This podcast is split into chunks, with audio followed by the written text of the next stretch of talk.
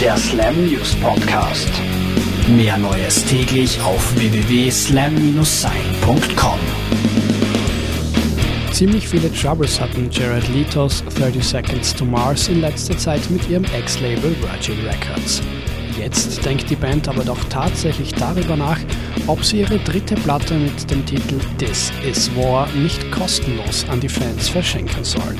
Sänger Jared Leto meinte in einem Interview, er habe sowieso noch nie einen Penny von Plattenverkäufen gesehen, warum sollte es ihn also jetzt kümmern? Wann This Is War erscheinen wird, ist noch unklar, der Krieg mit Virgin Records geht derweil vor Gericht weiter.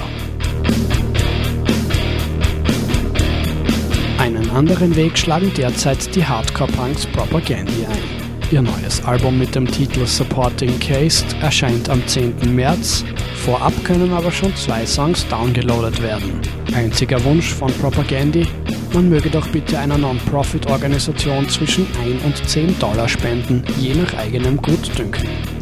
Dies alles geht ganz einfach und total unkompliziert auf der Bandpage. Eine tolle Idee, wie wir finden.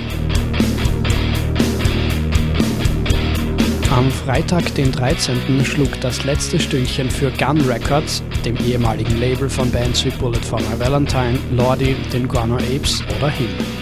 Die in Bochum ansässige Plattenfirma war ein Sublabel von Sony BMG und musste jetzt aufgrund der Krise im Musikbusiness die Flinte ins Korn werfen. Tja, da hätte man vielleicht früher in dieser vielbeschworenen Krise neue Ideen in Angriff nehmen sollen.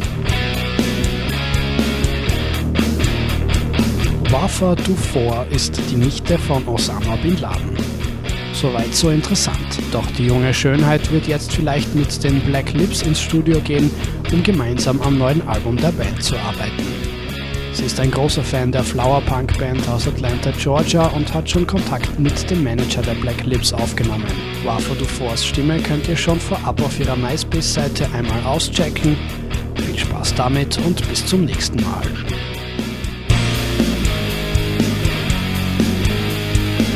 Der Slam News Podcast.